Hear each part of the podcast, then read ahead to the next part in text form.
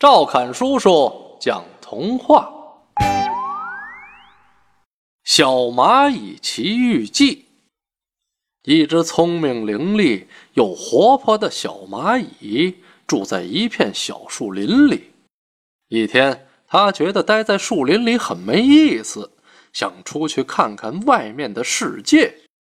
小蚂蚁要离开家了，妈妈送给它一片树叶。小蚂蚁带着妈妈的礼物，高兴地出发了。一片湖挡住了去路，小蚂蚁想起妈妈送给它的树叶，它把树叶当成一艘树叶船，踩在上面，顺利渡过了湖。后来，小蚂蚁在路上遇到了可怕的食蚁兽，它无处可躲。只好急中生智，把树叶顶在头上挡住自己。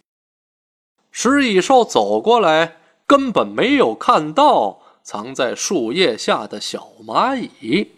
小蚂蚁脱险了，它真是又害怕又高兴。害怕的是遇见了食蚁兽，高兴的是它又克服了一个困难。小蚂蚁变得越来越勇敢，它决定继续往前走，去看看更大的世界。